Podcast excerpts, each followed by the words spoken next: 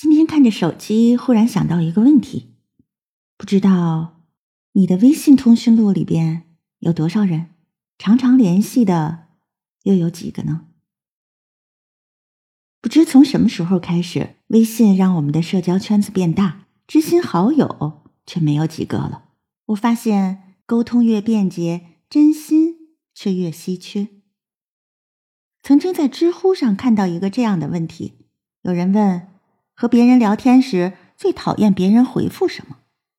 评论区里齐刷刷的都是“嗯”“哦”“呵呵”。和别人聊天时，你是不是也遇到这样的情况？比如，有时候会发过去一长段话，满心期待对方回复，却只等来了一个“嗯”字。那种感觉就像是一拳打在棉花上，所有的力气和热情都扑了个空。有句话说得好，再久的感情也会死于冷淡，再好的缘分也经不起敷衍。那些总是敷衍你的人，不如趁早就离开，让他归于人海吧。有个朋友前几天失恋了，细问才得知是男友的敷衍让他无法再忍受。他说，刚开始在一起的时候，两个人可以在微信上说好多好多话。难过的时候，对方也会细心的安慰；开心时，对方的言语中也尽是欢悦。可如今，男友对她只有敷衍。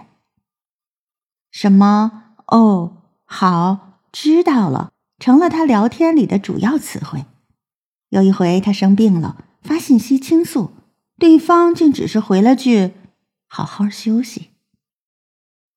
所以攒够了失望，朋友决定离开。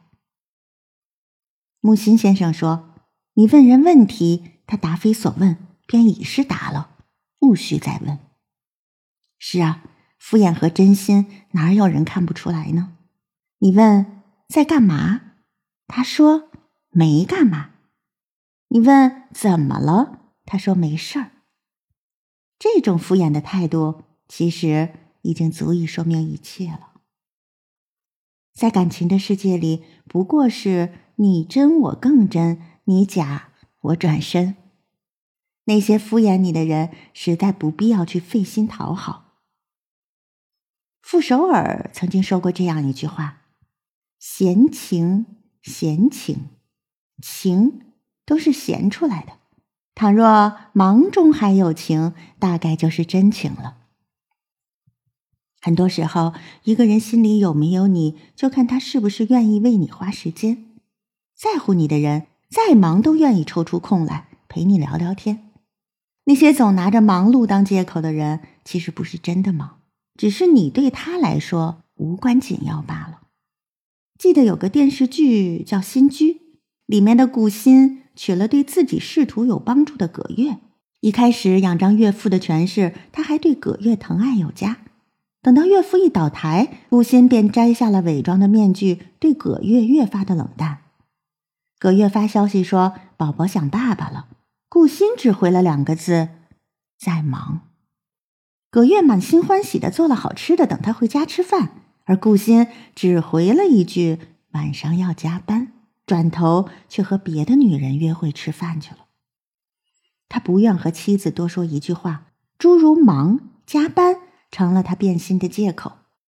张爱玲在小说《红玫瑰与白玫瑰》中写道。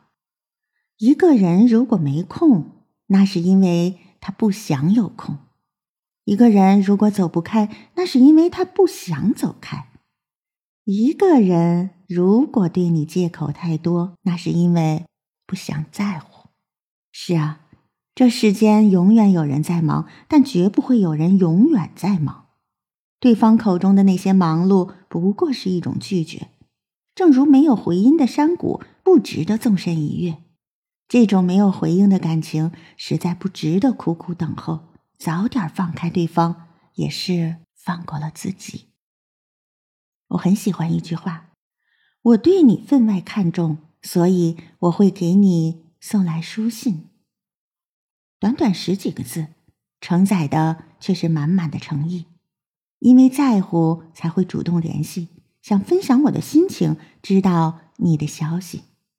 可感情是相互的，一个人的主动终究撑不起两个人的情谊，主动久了是会累的。当主动的人不愿再一个人死撑，这段感情也就散了。有句话说得好：“不要在沙漠里等船，也不要在海上等车，更不要在原地等一个不爱你的人。”所有的感情其实都需要双向奔赴。爱情如此，友情也亦然。交朋友、谈恋爱，是觉得两个人比一个人开心。如果一段关系只让你感到疲惫，那就不必再继续了。要知道，不被珍惜的主动没有任何意义。朱自清先生说：“所谓人情世故，一半儿是在说话里。微信上或许难以判断一个人的品性。”但对话中足以看清对方的真心。一个人和你说话的温度，代表着他对你的态度。往后的日子里，这样回你微信的人，我想就别联系了。